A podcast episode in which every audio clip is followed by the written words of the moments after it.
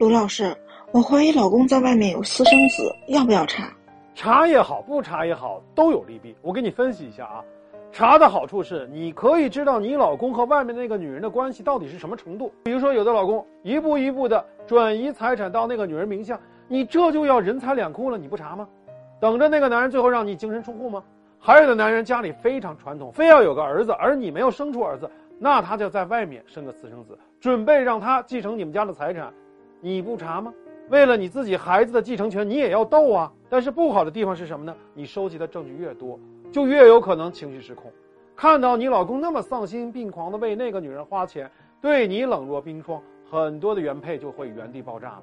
在没有准备好的时候就跟老公开战，这就会打草惊蛇，让男人有了防备，甚至提前撕逼。而你的手里的筹码要是还没积攒够的话，那就太被动。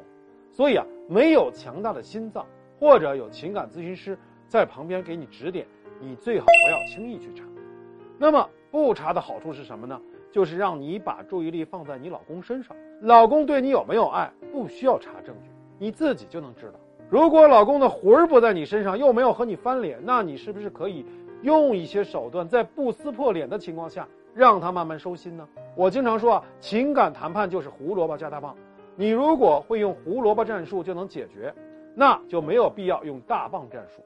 很多男人在外面玩啊，是不希望玩出个孩子的，这对他没好处。所以百分之六十的男人有了私生子啊，对外面的女人就开始冷下来了，他们的关系就开始进入到收尾阶段。此时啊，你不必非要介入，否则他们俩很容易又开始同仇敌忾，一起对付你，反而感情更浓烈了。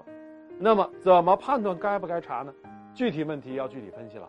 如果你需要知道怎么判断、怎么查，以及怎么摊牌，关注我，给我点赞，到评论区里面来找我。